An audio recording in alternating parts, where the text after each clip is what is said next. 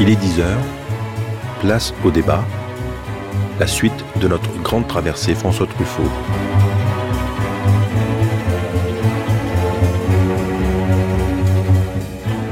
Avec les 400 coups, dont le tournage débute en novembre 1958, François Truffaut raconte sa jeunesse, son enfance pendant la guerre, dans le quartier où il est né, Pigalle.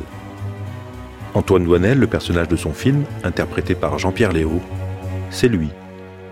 Le film raconte ses démêlés familiaux, sa scolarité hasardeuse, ses fugues dans Paris avec le copain René, sa passion naissante pour le cinéma. Le film se termine sur la fuite de Douanel d'un centre d'éducation surveillé vers la mer qu'il découvre. Au tout dernier plan, l'adolescent se retourne vers la caméra, l'image devient fixe, son regard nous regarde, comme suspendu. Que pouvons-nous faire, nous, spectateurs, d'Antoine Douanel? Tout paraît simple, beaucoup trop simple. En fait, Truffaut ruse avec la stricte vérité documentaire. D'abord, son film ne se déroule pas pendant la guerre, il est contemporain de cette fin des années 50 où les murs de Paris sont encore noirs, juste avant qu'un ministre de la Culture, André Malraux, ne décide de les nettoyer. Truffaut aura du mal à reconnaître le caractère autobiographique de son premier film. On sait qu'il fit appel à Marcel Moussy, scénariste travaillant alors pour la télévision, pour qu'il l'aide à dégager le scénario des 400 coups d'une trop forte emprise documentaire. Sélectionné au Festival de Cannes en mai 1959, le film Les 400 coups connut aussitôt la gloire et Truffaut fut porté en triomphe, adoubé par Jean Cocteau. Sa vie allait changer du tout au tout. Ayant créé pour réaliser ce film sa propre société de production, les films du carrosse, Truffaut va se battre pour protéger son indépendance de cinéaste et d'artisan. Le personnage de Douanel reviendra dans d'autres films plus tard. En attendant, la nouvelle vague fait la une des journaux. Truffaut, à son corps défendant, en est désigné le chef de file. Je vous présente mes invités qui étaient là déjà hier. Jean Gruau, scénariste de cinq films de François Truffaut, Jules et Jim, L'enfant sauvage, Les deux anglaises et le continent, Histoire d'Adelache et La chambre verte. Charles Beach, réalisateur, vous avez été assistant de Jean-Pierre Melville, de Chabrol, de Godard, et vous avez écrit au Cahier du cinéma et à Art dans les années 50, aux côtés de François Truffaut. Carole Lebert, qui a écrit deux ouvrages remarqués sur Truffaut aux éditions des Cahiers du cinéma, dont un gros livre intitulé Truffaut au travail, et Frédéric Bas qui enseigne dans un lycée parisien, et qui est aussi critique et cinéphile. Ben, Jean, allez, vous commencez. Ah oui, où j'en étais Oui. Ben alors, 59. En, Truffaut devient cinéaste. Ah ben oui, mais moi, euh, moi je m'en foutais, ça ne m'intéressait pas parce que j'étais euh, avec Rivette et nous avions des gros problèmes. Parce que euh, il y a eu toute l'aventure de, Paris nous appartient, mais qui a commencé par ma rencontre avec Rossellini, qui doit remonter avant son départ aux Indes. À quelle période Rossellini est parti aux Indes 55, 50, oui, 50. Ah, 56, 56, 56. Oui, alors on avait rencontré, euh, déjà François euh, était à cette époque l'assistant de, de, de, Rossellini. de Rossellini. Enfin, il faisait une espèce d'homme à tout faire, ce que j'ai fait plus tard auprès de Rossellini, c'est-à-dire un type qui aide à tout, euh, qui s'occupe, une espèce de... Factotum. De factotum, oui, c'est ça. Et, et là, à cette époque, c'était François qui était auprès de Roberto, et par l'intermédiaire de François, donc il y, a plusieurs personnes des cahiers, plusieurs, il y a Rivette, Romer, c'est ça, qui ont été mis en rapport avec Roberto. Je ne sais pas si tu te souviens de cet événement-ci parce que euh, avec de l'argent que, que, lui avait donné euh, à la Franco-London Film, qui était un copain de Roberto, un grand producteur, un grand producteur, un homme charmant d'ailleurs, et qui euh, qui avait donné du pognon, et, Roberto voulait superviser, hein, faire travailler ses, ses, ses, ses, amis de la Nouvelle Vague. Euh, de ce qui n'est pas encore la Nouvelle Vague de ce qui n'est pas encore la nouvelle vague, oui. Des jeunes décaillés, en fait. Des jeunes décaillés, qu'il avait toujours soutenus dans, dans, les pires moments. Et il voulait les faire travailler sur des, des, des projets en 16 mm, des, des, films qui auraient raconté la réalité française, c'est-à-dire qui allait contre, contre les, les déjà, euh, contre le l'établissement tel qu'il était à l'époque, l'établissement du cinéma. Bon, alors il, il s'est pas entendu avec Romer, s'il ne m'étonne pas, Euh, je ne sais pas si François avait un projet. Et, alors Rivette est venu, mais Rivette n'avait pas le courage. Je sais pas où ça l'embêtait d'y aller tout seul. Alors il m'a embarqué. Et nous sommes allés tous les deux voir, euh, Roberto. Et, Roberto nous a commandé un, scénario en nous donnant des indications. On avait quelques idées. Et nous avons fait une espèce de sous Europe 51. et puis ensuite, il est parti aux Indes. Bon ça, c'est une autre histoire. Et, et, et là, et puis ensuite, on a enchaîné sur Paris nous appartient. On a, eu, on a commencé à tourner en 57, hein, 58, par là. Alors Charles Beach, vous étiez sur le tournage Ah bah évidemment, c'était lui qui. A... J'étais sur le tournage très très longtemps. C'est. Oui, c'était. Je, je, je, ne le regrette pas, bien que je n'ai pas touché un centime sur ce film. On t'a pas donné un en peu tant que directeur de la photo si et on a eu un petit peu d'argent, Suzanne et moi. Ah bah écoute, euh, bah, il faut, moi, il faudrait partager maintenant, genre. Hein. On a considéré, bah je suis heureux de l'apprendre aujourd'hui parce que moi j'ai rien ah, vu. Toi t'as rien vu non, ah, ça c'est incroyable. Alors c'est quand le film a été repris par Chabrol et par. Euh... Alors racontez-nous. Ouais. Non, non, là on s'y perd là. Euh, Charles Bitt, vous étiez. Donc euh, bah j'avais fait une formation d'opérateur puisque j'avais fait l'école Louis Lumière. Et j'avais déjà travaillé avec euh, Rivette à, la, à, à l'image, puisque j'avais fait un, un, film en 16 mm avec lui euh, qui s'appelle euh, enfin, le, divertissement. Mmh.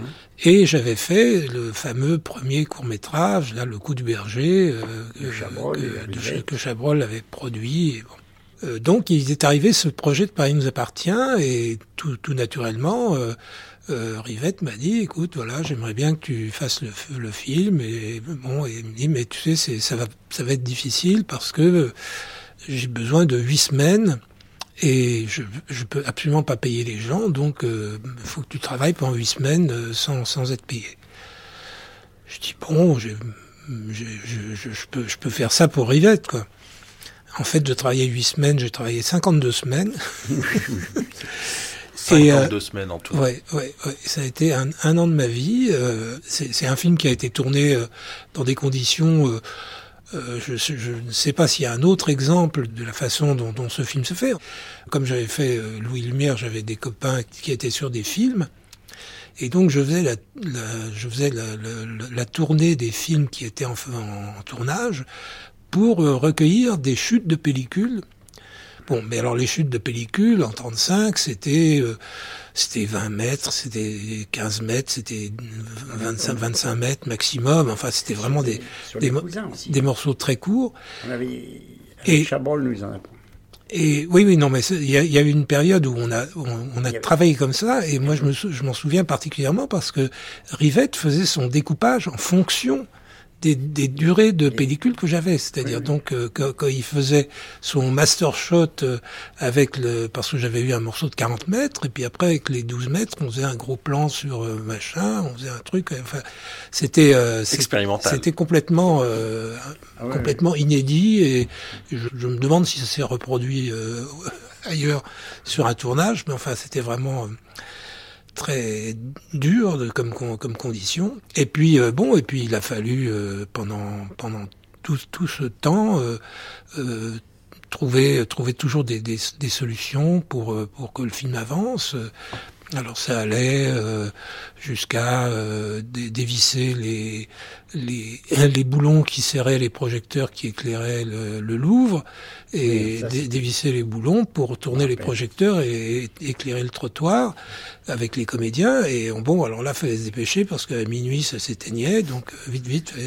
On va revenir à Truffaut parce que là, on est parti sur Ah mais, attendez, attendez c'est important. Il y a un lien, il y a un lien, Bien sûr qu'il y a un lien, on va le faire. Mais le lien, je C'est que Rivette a commencé à faire des, films, enfin, a, été le précurseur de comment dire? Non.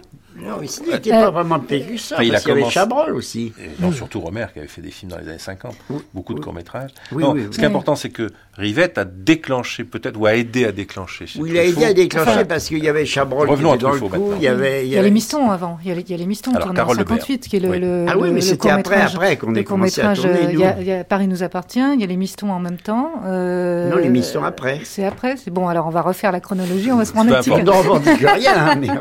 Recentrons sur Truffaut, s'il vous plaît. Donc les Mistons, c'est le premier film, et puis voilà, allez-y Jean. Non, ce que je voulais dire, c'est que moi j'étais tout sur Paris nous appartient, puis ensuite je devais partir en tournée, donc j'étais obligé de quitter, la, de quitter le, film. Bon, alors on a pleuré, on pleurait. Avec Rivette. Eh oui, vous étiez des jeunes gens qui pleuraient. On pleurait, on faisait ça dans l'émotion, c'était assez extraordinaire. Et puis. Euh, on vous prenait pour des jeunes, des jeunes gens froids et, machiavéliques, mais non, vous étiez. Qu'ensuite, euh, l'affaire a été reprise par Chabrol et, et François. Mhm. Ils ont repris, parce qu'il n'y avait pas de son aussi, il fallait faire le doublage. Quand vous voulez dire repris, ça veut dire qu'ils sont devenus producteurs. Non, ils, sont devenus producteurs de Paris nous appartient. Ça, c'est après le, début de succès des 400 coups. Euh, Truffaut, grâce au film du carrosse, peut injecter un peu d'argent voilà. pour, et Chabrol. Et Chabrol, Chabrol, Alors, pour, que, pour que Paris nous appartient soit terminé. Voilà, Carole Le Soit terminé. Et à ce, à ce moment-là, euh, c'est ce que m'écrit Rivette, et je rentre dans le truc, euh, j'assiste au montage, et comme entre-temps j'avais écrit La religieuse, c'est ça que je vais, je vais apporter La religieuse. Et à peu près dans à ce moment-là, euh, Truffaut. Et, alors, à ce moment-là, donc, je revois Truffaut, que je ne voyais pas beaucoup. Bon, et puis, euh, bon, on termine par une partie. Puis, je, je participais à une pièce d'Audiberti. Audiberti veut que je joue Lou Claire dans l'adaptation qu'il espérait que ferait François de Marie Dubois. Mhm. Il écrit, ça je l'ai su par Madeleine, mais bien plus tard, après la mort de François. Madeleine Morgenstern, oui, oui, la, qui femme est la, femme de François. Il écrit, il écrit à Truffaut que qu'il a, il a trouvé un loup clair formidable qui serait moi qui je jouais dans sa pièce et je jouais un personnage qui ressemblait à ce loup clair, qui était un flic. Un flic amoureux. et, hein. François, quand François c'est un peu un coup. Moi, je crois que c'est ça la véritable raison. Parce que François était emmerdé que, que, que Audiberti se soit foutu dans la tête que, que, François adapte, adopte Marie Dubois. Parce que François adorait Marie Dubois. C'est un très beau roman. C'est un roman. Avant, ce n'est pas l'actrice dont on parle. Non, il l'a appelé Marie Dubois. Marie Dubois. Marie Dubois pour déjà un peu saper le projet Audibertien. Oula, c'est très machiavélique. C'est très, Marie Dubois, l'actrice qui joue dans qui joue dans, Thierry sur pianiste, puis dans un peu dans Jules et Jim. Oui, oui. Alors et que Truffaut aimait beaucoup. ne s'appelait pas Marie Dubois. Non, elle s'appelait euh, Claudine, Claudine Usé. Voilà, Donc Marie Dubois est, le nom d'un roman, le titre d'un roman de Audiberti et Truffaut. Truffaut, comme il n'avait pas envie d'adapter le roman, bien qu'il le trouve superbe et que elle a fait ça. Et, moi, je pense qu'il m'a pris, il m'a fait écrire Jules et Jim parce qu'il voulait scier un peu plus le projet Marie Dubois. C'est peut-être. Euh, mais connaissant bien Truffaut, ça m'étonnerait pas. Alors Alors donc.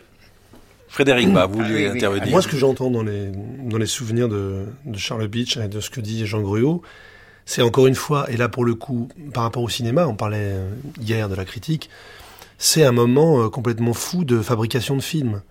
Euh, alors, pour le coup, ça, rejoint des, désirs et des fabrications, des désirs de, faire des films aujourd'hui chez des jeunes cinéastes qui font avec peu, qui font comme ils peuvent. Alors c'est plus de la pellicule, mais c'est où je vais trouver une une station de montage. Euh, maintenant, c'est plus facile de monter un film. Mais tout ce que vous dites sur euh, ce cinéma qui se construit en passant beaucoup de temps, n'étant pas forcément payé, en cherchant de la pellicule, ça c'est une scène inaugurale, je pense aussi. Euh, parce que le cinéma euh, de qualité française que critiquait Truffaut, il se faisait pas du tout comme ça. Et euh, tous ces tous ces projets qui se font en même temps, euh, aller voir Renoir à Arles, euh, aller voir Rossellini pour lui demander s'il n'y a pas un travail à faire, c'est quand même extrêmement émouvant. On, parlait des, des, larmes à l'instant. Mais, ça existe toujours. Moi, oui, ça existe toujours, tout à fait. Ça oui, existe toujours. Non, mais pas sur un mode. producteur d'un film dans ces conditions. C'est ouais, c'est pas du tout sur un mode nostalgique, mais c'est vrai que aujourd'hui, c'est vrai que c'est extrêmement émouvant de voir cette scène primitive, dès lors, alors même que la nouvelle vague est souvent critiqué sur sa prise de pouvoir, justement. Euh, or, cette prise de pouvoir, elle s'est faite un peu dans l'enfance, quand même. Une enfance turbulente, euh, aussi bien quand on écrivait sur le cinéma que quand on en faisait. Euh, et aujourd'hui, je suis marqué par l'extrême jeunesse de gens comme Romer, de gens comme Rivette. je suis extrêmement triste aussi de la disparition de Truffaut. c'est quelque chose qui... Là, on, évoque cette scène inaugurale, et Truffaut, effectivement, alors, a représenté sur son nom ce moment qu'on a appelé Nouvelle Vague. Et alors, la question qu'on se pose, c'est qu'est-ce que c'est la nouvelle vague quand ça arrive avec l'amplification du succès des 400 coups après Cannes? Parce qu'aujourd'hui, la nouvelle vague, c'est un peu, un peu tout et n'importe quoi. Euh, c'est associé à des gens qui ne respectent pas le scénario, euh, qui font un cinéma autrement, qui a gâché le cinéma français. Il y a un procès permanent, la nouvelle vague. Et quand on vous entend, euh, on se dit mais c'est pas ce qu'on nous dit que c'était. Hein. Cette prise de pouvoir, ce machiavélisme, ça se fait avec beaucoup d'émotion, avec beaucoup de rire, avec beaucoup d'impréparation, de précision en même temps. Donc c'est c'est pas une histoire de dire que c'est plus compliqué, mais c'est une histoire de dire que c'est quelque chose de nouveau qui commence. Euh, et, et, ce commencement-là, il se fait avec les 400 coups. Alors peut-être se demander si les 400 coups s'est fait dans les mêmes conditions que Paris nous appartient. Et surtout peut-être la question moi que je me pose, et je la pose parce que là on a lu des choses, mais on vous a tous les deux, c'est comment on a entendu, comment on a, vous avez reçu le groupe, les, les 13 d'hier, les clubs des 13 dont on parlait hier, comment ils ont reçu ce succès énorme, cet écho soudain quand même de Truffaut, cinéaste, qui est euh, salué à Cannes.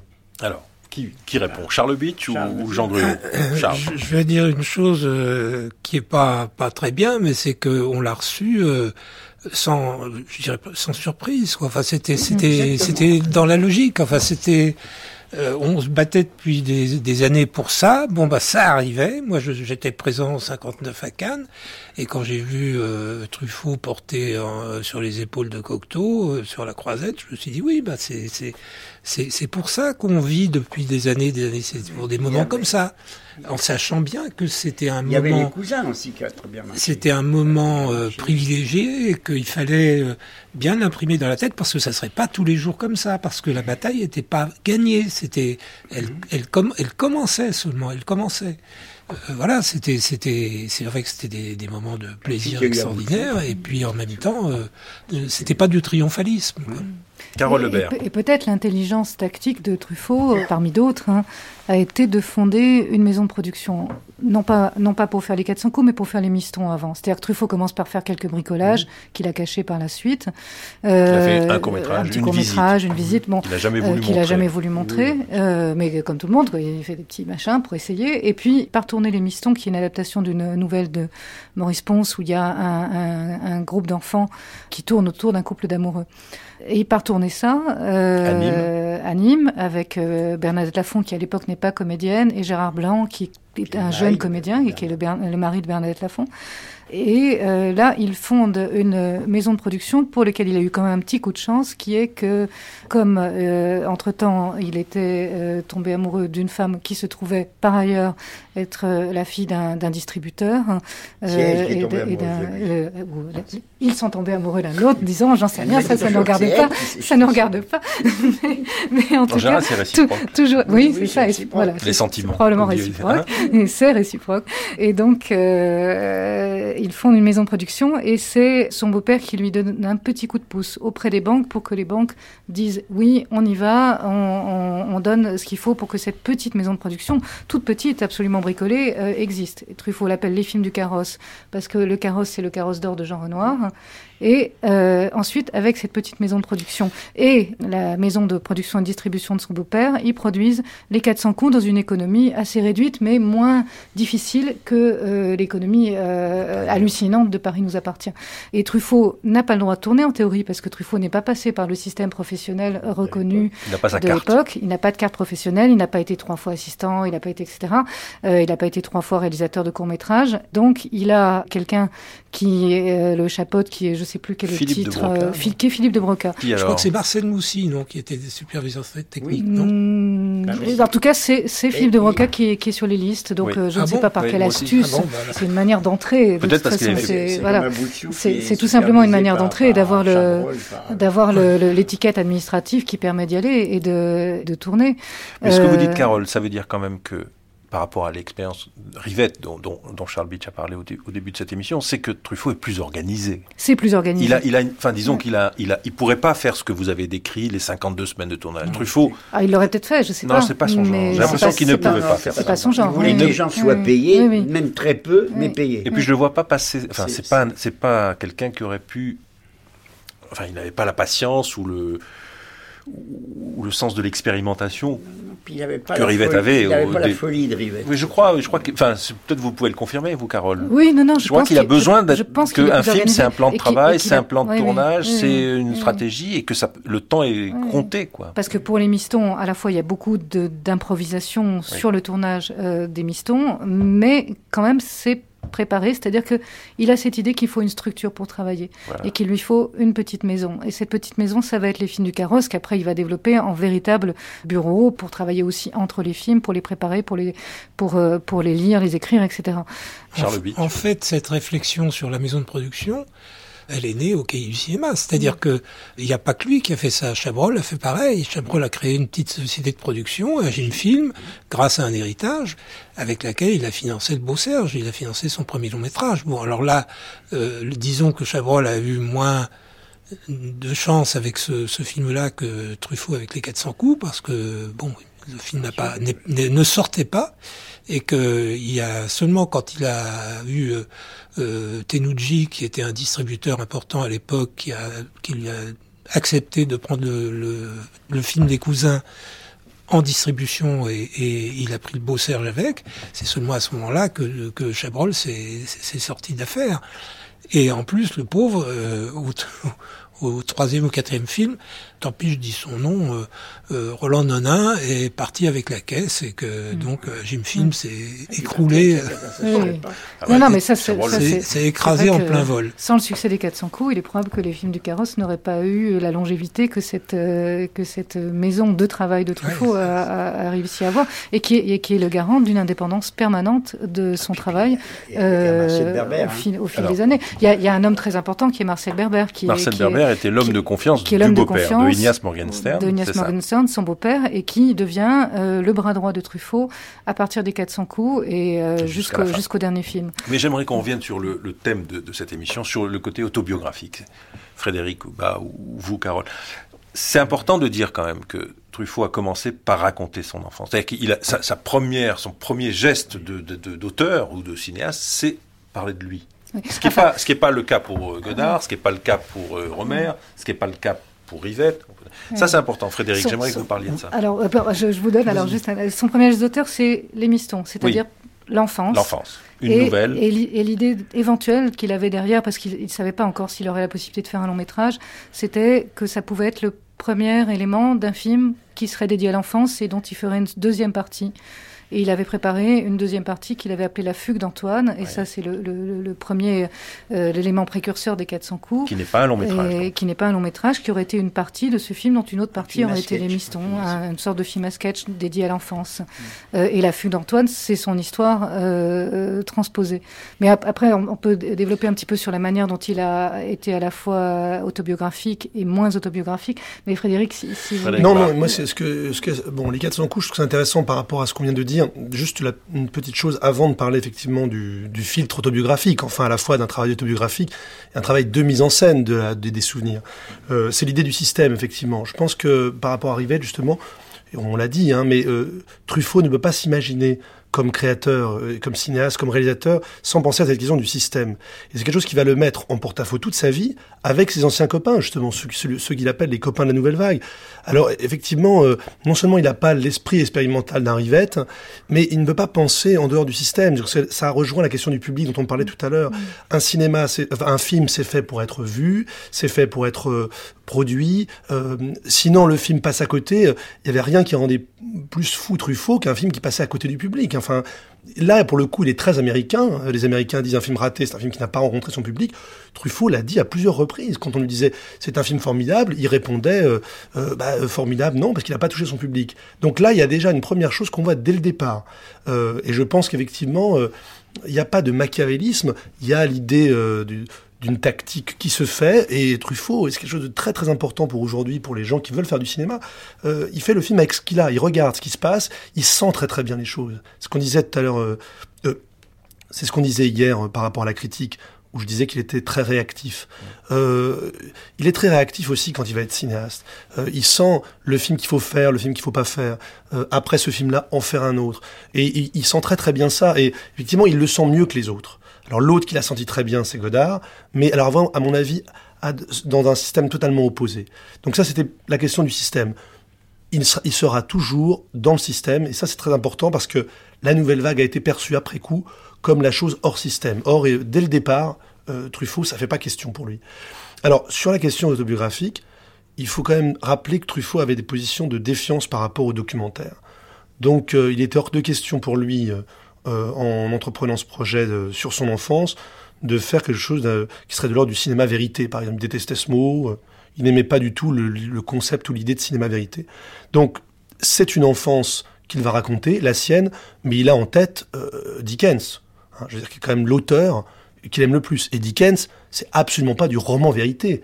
C'est la création de personnages, c'est l'écriture.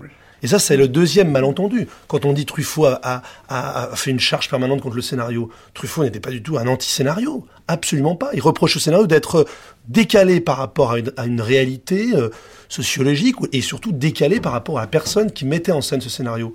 Mais Truffaut, ben, les gens est, est témoin. Truffaut est un adepte du scénario. Et en 62, quand, on, quand les cahiers du cinéma l'interrogent cette question, il a dit, écoutez, cette phrase que j'avais dit sur le cinéma n'a plus raconter d'histoire, euh, je l'ai dit euh, en 58, au moment des dieux créés la femme, mais je ne le redirai pas aujourd'hui. Il dit en 62, non, au contraire, j'ai l'impression qu'il faut qu'on refasse des scénarios un peu, et c'est en, partie pour ça qu'il se lance dans Jules et Jim. Donc, pour en revenir aux 400 coups, c'est un film sur son enfance, mais il y aura une écriture, il y aura une mise en scène. Et euh, on va peut-être parler de comment il a écrit euh, Les 400 coups. Euh, en, termes de réception, c'est un film qui va avoir énormément d'importance dans le cinéma français à venir sur la question de qu'est-ce que c'est un film moderne. Hein, c'est de ce, dont on parlait hier quand il parlait en, tant que critique. Qu'est-ce que c'est un film moderne? Est-ce que c'est un film qui met en avant les puissances du cinéma en tant que langage Ou est-ce que c'est un film qui raconte quelque chose qui ancre le sujet dans la vie du, cinéaste. Et je veux dire, il n'y aurait pas eu Le vieil homme et l'enfant de Claude Berry, il n'y aurait pas eu L'enfance nue de Piala, s'il n'y avait pas eu Les 400 coups. Le thème de l'enfance, qui est un thème galvaudé, où Truffaut dit ouvertement qu'il n'aime pas le ballon rouge d'Albert Lamoris. Oui, mignon. Euh, voilà, la poésie de l'enfance, mignon, on n'aime pas. L'enfance qu'il aime, c'est celle qu'il a dans Cocteau, et il fait les 400 coups. Il disait, là j'étais critique quand je faisais les 400 coups, parce que je me disais, la chose à éviter, l'écueil à éviter, c'est entre guillemets, la poésie de l'enfance. Il va construire un film mis en scène, très écrit, où il va essayer d'éviter absolument le cliché de l'enfance. Et euh, ce qu'on voit à Cannes, notamment dans la scène incroyable de, de Douanel face à la psychologue, c'est ça. Mmh. et on demande à Jean-Pierre Léo de ne pas sourire. Parce qu'un enfant qui sourit... Carole Lebert, euh, J'ai l'impression qu'on pourrait, pour caricaturer vraiment les choses, mais vraiment les caricaturer, euh, lancer un peu cette formule qui serait que tous les films de Truffaut sont autobiographiques, tous sans exception, mais quand je dis autobiographique, dans ce cas-là, je veux dire personnel. La chambre verte est personnelle, Vivement dimanche est personnel, La femme de côté, etc., etc. Mais qu'aucun des films de Truffaut n'est autobiographique. On pourrait, on pourrait vraiment, un peu pour, par provocation, dire ça. Aucun n'est autobiographique et tous le sont. Euh, euh, Jean, vous voulez du coup Jean, Non, parce que c'est vrai, parce que au fond, euh, François aimait, beaucoup travailler sur des documents, et sur des, documents écrits, vécus, etc. Et surtout, moi, les films que j'ai fait sur lui, c'était une partie de ma bibliothèque euh, est constituée de, documents que, je cherchais, pour lui. Bon, mais euh, des documents, vous voulez dire des faits divers, des articles dans oui, des journaux, des, des euh, oui, des, des, collections de journaux. Des, faits saillants, vous voulez dire, des, choses qui... Des faits divers, il collectionnait des faits divers, il était abonné à Détective, hein, il, lisait beaucoup de détectives. Il y avait, pour trouver des faits divers, il y avait tout ça, et, et sa vie personnelle, si vous voulez, ou les éléments que moi, de ma vie personnelle je pouvais mettre dans un scénario, ça faisait partie du matériel. C'était exactement comme... Au même, niveau. Euh, au même niveau que, que, que, Vous parliez de Dickens, évidemment, il adorait en particulier euh, David Copperfield, bien sûr. Et, et, et c'était pour nous le même niveau. C'est du matériel on y avait du matériel et on utilisait du matériel. On organisait et on le traite, on l'organise, on, le structure, voilà. Mais il y avait quand même, il y a, il y a, je suis absolument d'accord avec la formule de, Carole Lebert, c'est-à-dire tout est, mais tout est personnel, donc euh, la partie autobiographique. c'est évidemment, c'est à la limite du docu, du, du, du, docu-fiction ou d'un truc comme ça.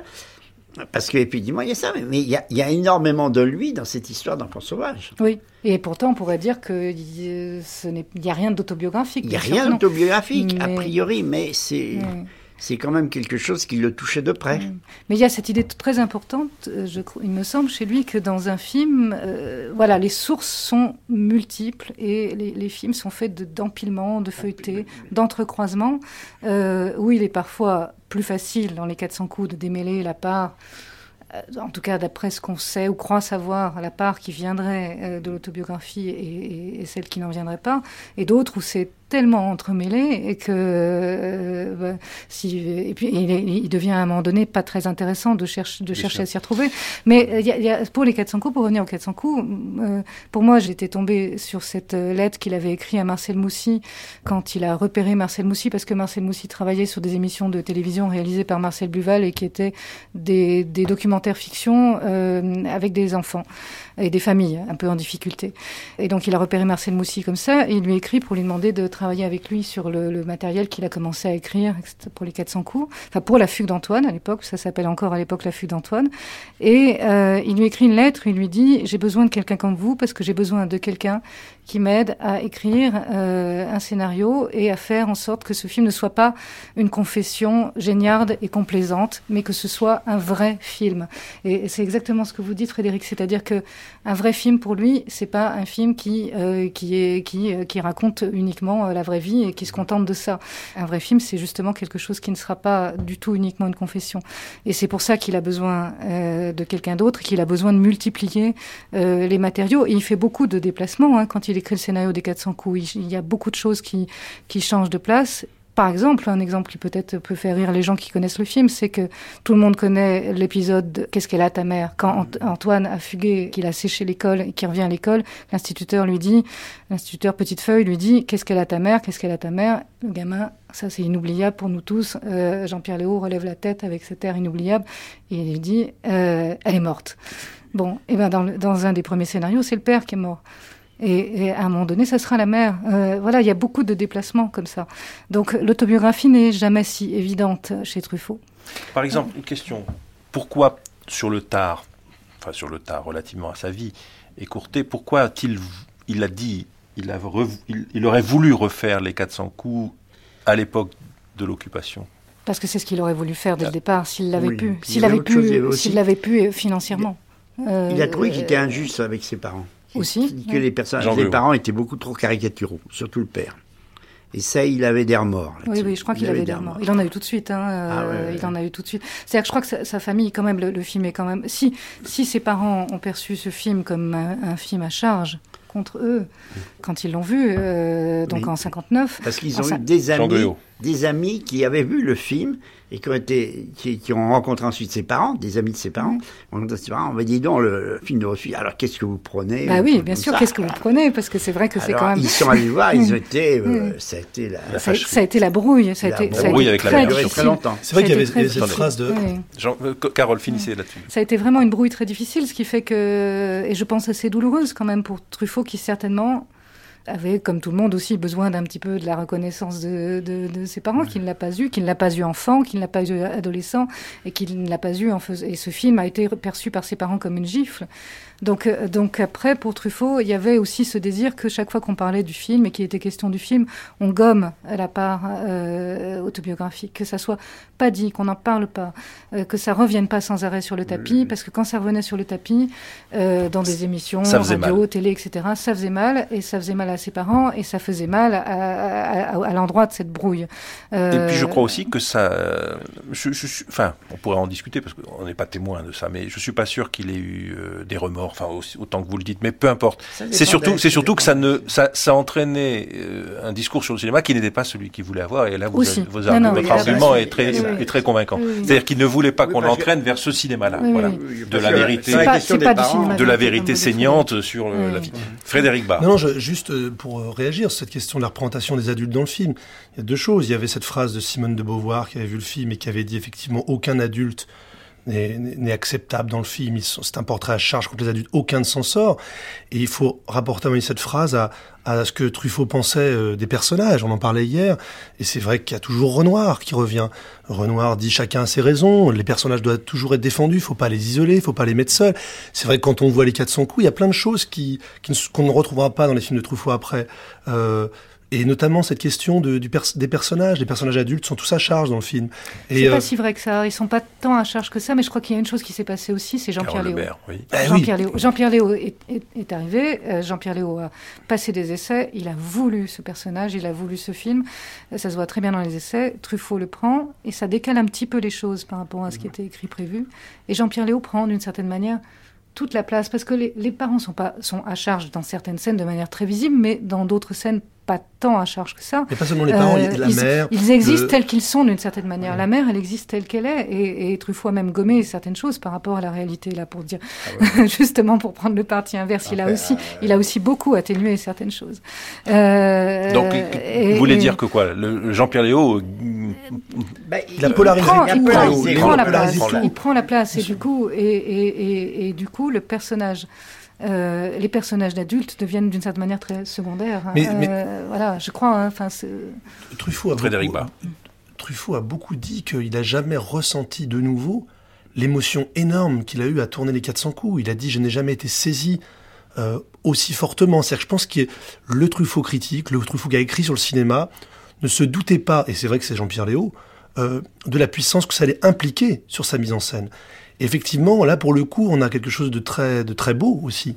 C'est-à-dire qu'effectivement, cet enfant euh, a complètement euh, pris euh, tout le désir de, cinéma de, Truffaut. Alors pour le coup, c'est vrai que pour le coup, presque à la rigueur, la question des adultes et de sa représentation positive négative disparaît complètement. Et puis il y a une chose qui est du fait de Truffaut, parce que à cause de, du fait qu'il voulait éviter cette poésie de l'enfance, cette poésie mièvre, il a tiré le film vers la gravité. Mmh. Il y a un moment où Truffaut a dit ça. J'essaie toujours de tirer vers la gravité ce que Piala plus tard a, appelait euh, dégraisser absolument, arriver à l'os. Alors avec Truffaut, on est moins à l'os qu'avec Piala, mais quand même, les 400 coups, euh, c'est un portrait quand même de l'enfance très dur. On n'en avait jamais vu des durs comme ça. Et c'est vrai que pour le coup, c'est ça qu'on voit. Et ce qui a euh, impressionné, je crois, Truffaut sur son propre travail, là, c'est un point de vue que j'ai, mais c'est effectivement à quel point l'enfant dépeint comme ça a complètement éliminé le reste. Et, euh, y compris euh, sur ce qu'il voulait peut-être pas faire, c'est la saisie documentaire d'un enfant. Les 400 coups, pour moi, aujourd'hui, c'est un documentaire sur un enfant qui s'appelle Jean-Pierre Léo, qui est un personnage qui s'appelle Antoine Douanel, mais c'est le flou qui est intéressant. C'est un mélange incroyable. Mmh. Et Truffaut n'aimait pas trop ce mélange, on l'a dit à l'instant, il n'aimait pas trop. Et Je ne sais pas s'il l'aimait pas, mais... Non, le, le, fait, le fait que ça soit à ce point-là, il a beaucoup dit, après, notamment sur Jean-Pierre Léo, qui s'en est voulu de l'avoir ancré dans ce personnage, parce que là, on a, à mon avis, un cas rarissime dans l'histoire du cinéma, où le nom d'un acteur, le nom d'un personnage et le nom d'un réalisateur fusionnent. Je, je vois pas d'autres cas similaires. Et, euh, et, ça pose un problème pour Truffaut qui pensait le cinéma comme, euh, comme on l'a dit avant, c'est-à-dire comme, comme, un travail de mise en scène euh, qui se retrouve sur l'écran, comme quelque chose qui est à distance quand même, et pas dans une fusion comme ça. Enfin, une des questions de Truffaut, c'est quand même ce rapport avec cet acteur. C'est pour oui. moi une des plus belles ah, histoires oui. du cinéma tout court. raison, Frédéric, mais, mais, mais Jean-Pierre Léo est une, ima euh, Léo est une image vierge. Jean-Pierre Léo a 14 ans quand il fait ce film. Oui, mais, après, mais, mais, quand le, mais une fois que le film sort, euh, il y a quelque chose qui se passe. Truffaut prend conscience du fait du succès du film qu'il a fait quelque chose Absolument. enfant. Bah, il a créé un il a créé un acteur. Il a créé un, acteur. il a créé un acteur. permis un acteur et qu'on voit vieillir. Oui. Voilà, Jean C'est ça qui est extraordinaire. C'est ça La qui est suite. extraordinaire. La suite, quelle suite? Bah, ce que vous venez de dire, la suite. La suite, non, mais je, je, ce qui est extraordinaire, c'est qu'on retrouve Jean-Pierre d'une succession de films jusqu'à ce qu'il devienne un peu vieux et décati. Non, Dans- attendez, dans- c'est méchant ça. Euh, non, mais L'amour en, l'amour en fuite. l'amour en fuite. Puis ah bah si, il fait, bon. Non. C'est très jeune. Non, vraiment. oui, oui. Il est magnifiquement jeune. Oui, formidable, c'est un très beau film en plus. Euh, l'amour en fuite. Ah, j'aime beaucoup l'amour en fuite. Ah bah oui, mais François n'est pas d'accord avec Mais vous. c'est pas grave. C'est pas grave, c'est moi qui ai le dernier mot, il n'est pas là. Il n'est pas là. J'aime beaucoup génial. l'amour en fuite. Carole, vous aimez l'amour en fuite? J'aime moins l'amour en fuite que baiser volé ou que, fuite. Moi, j'aime beaucoup l'amour en ou que domicile conjugal, je vais vous je, je- l'avoue. euh, Je, voilà. je trouve que Domicile conjugal est formidable. Il y a des très belles choses dans l'amour en fuite. Il y a, Mais il y a surtout un rapport il y a à, l'inconscient, il y a un rapport à, à- à- Oui. à quelque chose de nouveau, je trouve, euh, où Truffaut fait un, av- un aveu à lui-même, se fait un aveu à lui-même, pardonnez-moi d'intervenir de façon un peu personnelle et subjective, mais il y a un aveu de ce que c'est que le... On va dire, vous me direz, c'est avant la chambre verte. Le travail du deuil, remettre un personnage, le personnage dans une autre configuration, que la vérité sur la mer revienne par la bouche de l'amant. oui, c'est c'est- Il y a quelque ça, chose qui est de l'ordre d'un travail, d'un travail bien, de l'inconscient, Oui. d'un travail du, Ça, de- j'aime du ça. désir, Oui. et un travail qui, qui vient et qui, et qui, et qui met euh, je- Jean-Pierre Léo, alias Douanel, dans une situation d'écoute et de révélation de ce que c'est que l'inconscient, qui est assez inédite. À travers le langage, assez inédite oui, dans l'œuvre de Truffaut. oui. Bon, même si Truffaut s'est beaucoup Ah. intéressé à la passion, à la pulsion, là, il y a- c'est dit, c'est dit comme un matériau, comme vous disiez tout à l'heure, dans le scénario même du film, du film, dans la structure même. Et pour moi, c'est très important. C'est très moderne dans le- l'univers de Truffaut. Mais c'est la très belle je sais que euh, Gruot n'aime pas l'inconscient parce qu'il n'en a pas, mais ça existe. Qui n'en a pas. Carole. Je suis un peu sur ce point. Le, charlat- le charlatan de Vienne. Nabokovien. c'est Mais Le c'est la scène de réconciliation avec la mère, oui, l'amour en Oui, fuite. Peut-être scène- l'amour en fuite est fait pour la réconciliation avec la mère, peut-être. Enfin, ça, c'est une hypothèse un peu euh, hâtive. Mais, euh, mais c'est. Ou avec l'image de la mère, c'est- pas c'est la cette mère, scène- l'image de la C'est cette où Julien Berthaud va dire. Et, ça, c'est un texte que j'ai vu, écrit par Truffaut, à la plume, comme ça, euh, qu'il a dû écrire juste la, la veille ou l'avant-veille de tourner vraiment la scène. Ta mère est un petit oiseau. C'est un petit oiseau. Voilà, ça, Elle aimait la beau. liberté. C'est très beau. Mais la réconciliation avec la mère, elle existe aussi de manière beaucoup plus souterraine, parce que l'autobiographie peut aussi être extrêmement souterraine dans les films de Truffaut, dans d'autres films. Les personnages, euh, peut-être même de Catherine dans Julie Jim, le personnage de la sirène du Mississippi, interprété par Catherine Deneuve, ce côté un petit peu, euh, un petit peu euh, aventurière, Voyou. un, un peu voyou, un peu prostituée, etc. Et, et, et, et, et aussi, et peut-être surtout, une belle fille comme moi, Bernadette Lafont dans Une belle fille comme moi, ce sont des personnages qui euh, sont issus d'une manière euh, multiple là aussi, Oui, pas oui. d'une seule source, mais dont une des sources est euh, la mer, et la mer telle qu'elle est décrite par Truffaut dans les notes préparatoires au scénario des 400 coups, à l'époque où ça encore ça s'appelle encore l'affût d'Antoine, il y a des notes sur le personnage, et ces notes sur les personnages, il y a des descriptions, et quand on les lit, on se dit, mais c'est la mer des 400 coups, mais c'est aussi la sirène, mais c'est aussi, etc. C'est-à-dire, en gros, li- la, fi- la figuration d'une femme euh, libre, Oui. où l'enfant, la, la- la maternité est un- quelque chose qui encombre, qui, Oui, qui, qui, qui, qui sta- qui fait que le mouvement, enfin, stoppe le, le, le- Mm. le mouvement, stoppe le. Et et- une liberté une- et, quelque- et chez ces femmes quelque chose qui est à côté de la société. Voilà, cette, voilà. cette- cette manière d'être marginale, d'être- d'avoir une liberté insolente, Ouais. impertinente. Le, le euh, personnage magnifique de euh, Fanny Ardant, Vivement Dimanche aussi. aussi, Le voilà. rapport qu'il a avec Frédéric sais, C'est c'est cette chose-là. Non, et je, par rapport à L'amour en fuite, juste puisqu'on était un peu dans un débat critique sur le film, c'est vrai que L'amour en fuite, c'est un film conclusif. Et c'est toujours le problème quand on a hum, fait une suite de films comme ça à partir d'un cycle, les gens attendent beaucoup. Je pense que le, le courage de L'amour en fuite, c'est justement de ne pas faire un nouvel épisode qui reprendra la, hum, la complication euh, des récits euh, antérieurs. Et de finalement de vouloir euh, conclure en faisant simple, mais en faisant simple réellement. C'est-à-dire que les solutions simples sont souvent rejetées par le public et le public cinéphile. Truffaut a vraiment souvent ce problème-là. Les gens disaient les films sont trop simples, c'est trop évident, il n'y a pas d'invention, mais n'oublions pas que le rapport de Truffaut à la vie dont on parlait, c'est un rapport aussi que lui veut définir comme simple. Et la construction de L'amour en fuite, effectivement, c'est une, c'est une augmentation assez simple de la question du souvenir et de la mémoire. C'est pas Proust, effectivement. Mais euh, Je ne sais pas. Je ne sais pas si c'est si simple que ça. Alors là, Moi, je dirais aussi, pour euh, Oui, peut-être peut Jean discussion, pour relancer mais- le débat, c'est que L'amour en fuite est sans doute le seul film de commande que Truffaut s'est passé à lui-même. Peut-être. C'est-à-dire qu'il Oui, se l'est oui. commandé Oui. pour Jean-Pierre. C'était pas une idée de, de Marie-France Puisier, je sais pas. Ah, je- ils en ont parlé avec Marie-France oui, Mais voilà, on sent mais- que c'est un oui. film, un film, comment dire, qui, qui, qui est, Non, si qui est un film à faire, mais, mais qui n'est pas, qui n'est pas dans la même. euh, vieux Jean-Pierre Léo dans, dans, dans L'amour en fuite, c'est parce que vers la même époque, Jean on Guyot. songeait à, à Jean-Pierre pour faire Léoto, parce qu'on avait un grand projet sur ah, Oui. Qui, qui, qui, qui- ben, ça, alors là, on arrive au-delà.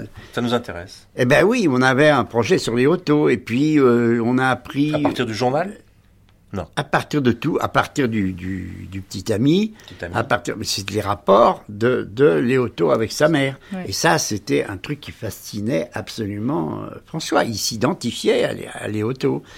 Et, et on a beaucoup travaillé ça. J'ai travaillé un petit peu avec euh, Suzanne. J'ai surtout accumulé une quantité. eh ben, J'ai j'ai lu tout le journal de Léoto.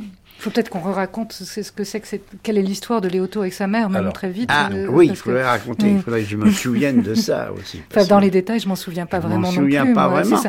Mais en Simplement fait, qu'il n'a pas, euh, il n'a pas les- été élevé les- par sa mère. Carole Il n'a Lebert. pas Les- été Léoto a été élevé par son père, Par son euh, qui était comédien, si je ne me trompe souffleurs pas. souffleur, souffleur. Sa mère l'a abandonné. euh, et puis, quand il a été jeune adulte, euh, je ne sais plus exactement quel âge. Il a voulu absolument la il a- rencontrer. il a- ils ils se sont revus, et là, c'était presque la passion. Ah oui, oui, voilà, Léoto aurait voulu coucher avec sa mère. bon. c'était c'était presque ça. Et je crois que cette histoire, oui, a, Ah ça a fasciné. Truffaut. Ça oui. fascinait François. Mm. Bon, et, et comme vous savez, cette histoire est devenue 0014. Parce que on a vu je ne sais plus qui, qui devait faire pour un producteur japonais une version de, de, de- un truc sur les autos. Et alors François, tout de suite, j'ai appris ça par, par un, un Oui, il a, il a arrêté le projet parce qu'il s'est rendu compte que le projet était dans l'air. Euh, Mais c'était dans l'air, alors on a laissé tomber et on est parti sur, sur la période. Sur la période. C'est là, à ce moment-là. Sur, la, sur la période de la belle époque. Dans, dans, le sens euh, ragtime, quoi. Il était fasciné par, par ragtime de Forman. Puis il adorait, il adorait le, un film que je n'aime pas du tout, qui est Les Enfants du Paradis. Il adore les enfants. Je, je trouve, euh, bon, c'est bon. Mais lui, il aimait ça. C'est-à-dire la façon d'entremêler des personnages ayant réellement vécu avec des personnages imaginaires. Et... quand vous, avez cité 0014, qui est un nom de code d'un film. Non, mais qui est devenu un très mauvais feuilleton qu'on a fait pour TF1. C'est-à-dire que c'était le, le, le, scénario que vous écriviez avec Truffaut dans les années 80 bah, et qui, qui, aurait dû être tourné, euh, voilà, qui aurait dû être tourné peut-être, je sais pas, mais en 85 86. Si Truffaut n'était pas mort en 84. Et on demandait si on n'en ferait pas un feuilleton télé, mais on n'était pas sûr. Mais euh, pour, pour, revenir aux 400 coups, je peux poser une toute petite question, du coup, euh, sur une petite anecdote à Charles Beach. C'est que, euh, puisqu'on parlait des personnages des adultes tout à l'heure et des parents, en, tournant le film, Truffaut, à un moment donné, s'est rendu compte que justement, la pente partait contre les parents et que tout était du côté de l'enfant et qu'il n'arrivait pas à rétablir l'équilibre. Donc, il a écrit une petite scène supplémentaire, qui est la scène où euh, les parents tentent une réconciliation avec l'enfant et l'emmènent au cinéma. Ils l'emmènent au cinéma, ils vont voir Paris nous appartient, euh, qui à l'époque n'est pas terminé, je le rappelle. Donc, Paris appartient ne peut pas être en salle au moment où les 400 coups sont tournés, mais évidemment, c'est un système de blagues, de private jokes, etc., qui circule entre tous hein. les films des jeunes cinéastes qui étaient ensemble au cahier euh, du cinéma avant. Et euh, il est dit euh, dans la, sur la feuille de service que euh, on va et on revient du cinéma avec la Dauphine de Charles Beach. Ouais, Voilà. Et alors, la vérité est... J'ai Bon, j'ai oh, mieux que ça. Dans, dans, les 400 coups, je fais un, un policier avec Jacques Demy. On est ah, vous, jouez, vous jouez au petit chevaux Avec De Broca aussi, euh, euh, avec, De Broca aussi. Enfin, on est, on est un certain nombre à, figurer comme ça. Et, euh, euh, et, quand je revois le, le, film, Demi est absolument extraordinaire avec son képi un peu en arrière, comme ça, c'est vraiment, il est, c'est tout sauf un flic. Et, et euh, bon, je, donc il y avait ma, ma voiture, j'avais une Dauphine à l'époque qui a servi pour euh, faire une, la scène des parents là qui vont qui vont au spectacle. Et c'était un peu euh, un peu un jeu entre nous, c'est-à-dire qu'on on faisait pas circuler des objets comme ça. Par exemple, pour les mistons, j'avais j'avais filé parce que j'avais une montre euh, euh, avec une aiguille qui marquait les secondes et, euh, Truffaut avait me disait ah j'ai pas de script, ça serait bien que j'ai une. Alors je lui dis bah attends je te prête la mienne si tu as besoin de voir. Et alors il, il, a pris ma montre et donc ma, montre de l'époque a, fait les mistons. Mmh. Je crois qu'il y avait la voiture de De Givray là pour les mistons. Et puis ouais, et puis il y avait et puis il y avait aussi ce gag qui a pas toujours été complètement bien respecté, mais qui était que dans tous les premiers films, il fallait qu'il y ait les cahiers du cinéma visibles à l'image. Oui, Alors donc, oui. dans, dans Tirer sur le pianiste, dans, Tirer sur le pianiste, sur une camionnette en grand. Une donc donc euh, donc ça ça ça aussi c'était une façon de faire circuler un objet aussi. Enfin c'était euh, c'était un espèce de, de, de jeu comme ça entre nous qui était plutôt marrant. Alors, vous avez dit au début de l'émission, Charles Beach, donc vous avez passé 52 semaines sur Paris nous appartient. Ça vous a, à la fois, ça vous a euh, occupé, exalté, et ça vous a fait aussi rater des opportunités. Truffaut, vous aurez, vous auriez, vous aurez proposé quelque chose, vous pensez, ou comment vous auriez pu euh, entrer en, en, connivence professionnelle avec lui? J'aurais, j'aurais pas dû le dire parce que en plus je dis 52 semaines, je sais pas, c'était peut-être que 50 ou 49. enfin, c'était, c'était vraiment très très très très long. Oui, alors donc, donc euh, ça m'a fait oui ça m'a fait rater des choses. Enfin ça m'a fait rater ça m'a fait ça m'a fait beaucoup de bien aussi. Enfin j'étais très très heureux. J'ai eu aucun moment euh, le sentiment de, de, de perdre mon temps etc mais mais par exemple ça m'a j'ai travaillé beaucoup par la suite avec Godard mais Godard voulait que je fasse euh, euh comme assistant euh, à bout de souffle. Bon bah j'ai pas j'ai pas pu le faire je lui j'ai décliné la proposition et puis et puis je sais enfin bon j'ai il y a d'autres choses aussi qui ont, qui ont pu se présenter, mais enfin, de toute façon, j'étais, j'étais dans Paris nous appartient jusqu'au, jusqu'au coup. Enfin, je, je veux dire que je, j'arrivais pas à penser à autre chose. J'étais, il y avait tellement, tellement, tellement de problèmes à régler en permanence que. Et je ne sais pas si vous vous souvenez qu'il existe une lettre où, Truffaut, alors ça c'est au moment où il écrit La Sirène, donc on doit être en 66 par là, 65-66. Donc il travaille sur un, premier scénario de La Sirène du Mississippi. Il dit, euh, je crois qu'il est parti travailler quelque part, je sais pas où, il dit, je suis parti avec le livre dans la main gauche et dans la main droite le viseur de Charles Beach. Avant que ce ne soit le contraire, ajoute-t-il. Je ne sais plus à qui il écrit cette lettre. Ce qu'il faut retenir, c'est que Charles Beach est souvent là. Hein. Oui. enfin, souvent, toujours pareil, par les objets aussi. Je, veux dire que, bon, je, prête mon viseur. Euh, pour, Mais c'est ça que je, je remarque beaucoup. ça que je remarque beaucoup en écoutant euh, Charles Beach et Jean Gruot, c'est que cette idée du cinéma comme un travail, comme un travail réellement, avec des plein de choses à faire euh, physiquement. Truffaut a fait un film là-dessus à un moment donné de sa carrière. il a été, Dieu sait, beaucoup attaqué sur ce film. Mais à la fois cette joie, à la fois ces difficultés permanentes, bon, c'est la nuit américaine. Je veux dire, et c'est vrai que ça compte chez Truffaut. Et encore une fois, ça va à l'encontre d'un, d'un critique qui, avait, qui n'a jamais dit le cinéma n'est pas un travail d'équipe. Il, a dit un film est signé par quelqu'un. Euh, le réalisateur que Truffaut disait, celui qui n'a pas le droit de se plaindre. Euh, et, ça, c'est quelque chose que je ressens beaucoup en, vous écoutant, c'est que c'est vraiment euh, euh, voilà, le cinéma, c'est quelque chose qui fabrique avec beaucoup de gens, avec euh, avec euh, plusieurs tâches en même temps. C'est ce côté cinéma artisanal. Truffaut y était attaché, et c'est ce qu'il attache aussi au grand maître du, à son admiration pour Renoir, par exemple. Jean fait, Il n'a jamais fait, il n'a jamais pu se décider à faire Bonnie and Clyde, puisqu'on lui a proposé Bonnie and Clyde. Et, et d'abord, il avait horreur de tourner à l'étranger, puisque les deux Anglaises qui devaient se, dérouler en Angleterre, en fait, c'est en Normandie, on a tourné en Normandie. À Delache, il n'était pas question qu'il aille en, Nouvelle-Écosse. Bon, alors, euh, je lui ai dit, euh, on a fait tout un tas d'idées. J'ai dit, on va tourner en Irlande. Euh, puis j'avais vu des photos de, de, certains patelins au Danemark où les maisons sont en bois. Qui... Ah non, non, non. Et finalement, il s'est décidé pour Guernesey. Mais Guernesey, ça ne correspond absolument pas à ce qu'était euh, Halifax à l'époque.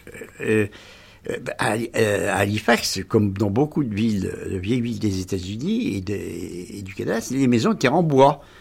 Mais ça, François, il s'en foutait. alors, quand je lui reprochais ça, il me disait Allez, allez, allez, tu sais du viscontisme. T'es un viscontien. C'était, pour lui, c'était l'insulte.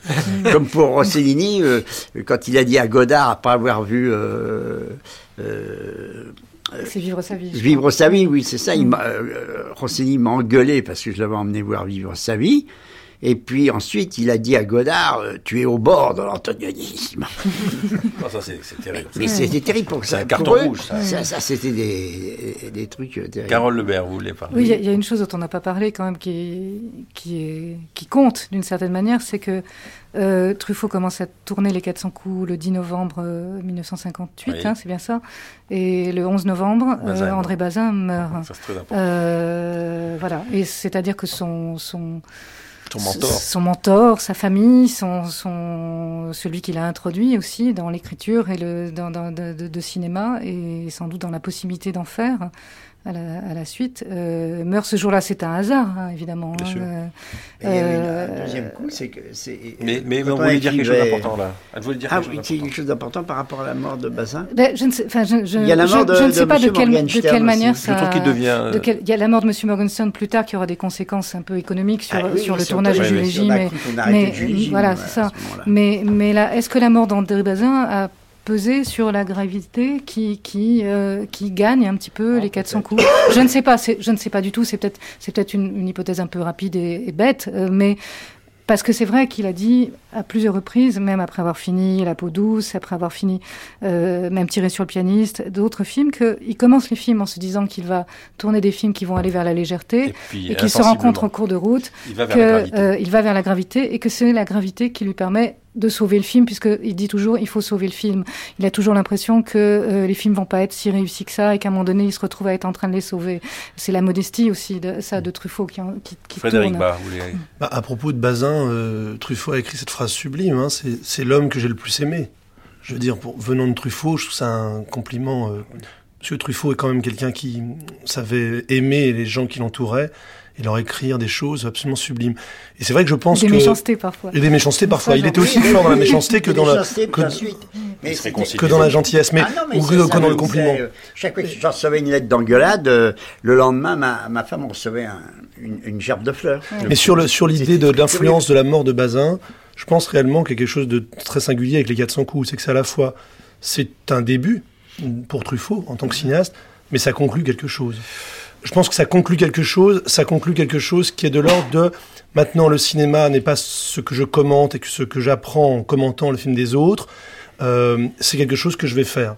Et, euh, Truffaut, ça va être quelqu'un, c'est un homme d'action. C'est quelqu'un qui est dans la praxis sans arrêt, il fait les choses.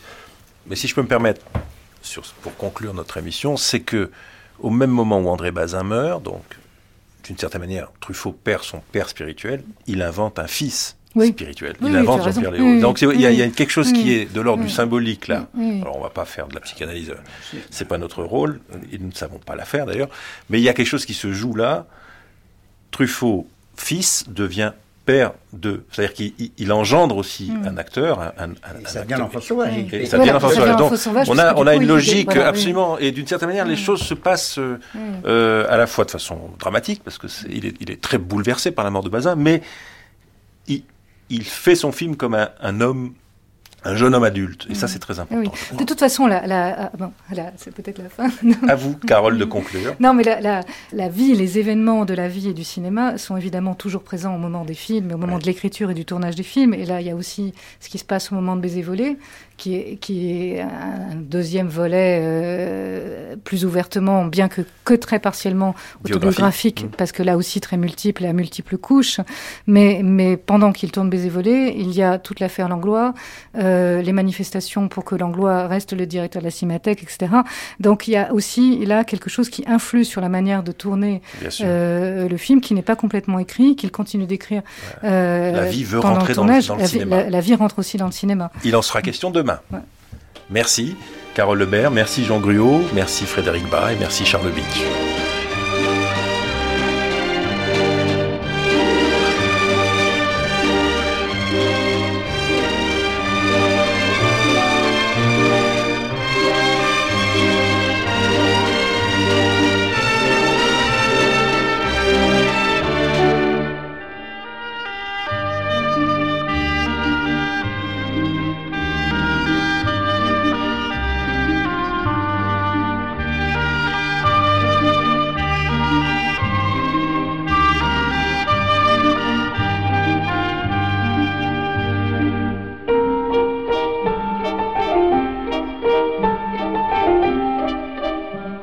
Notre débat se termine.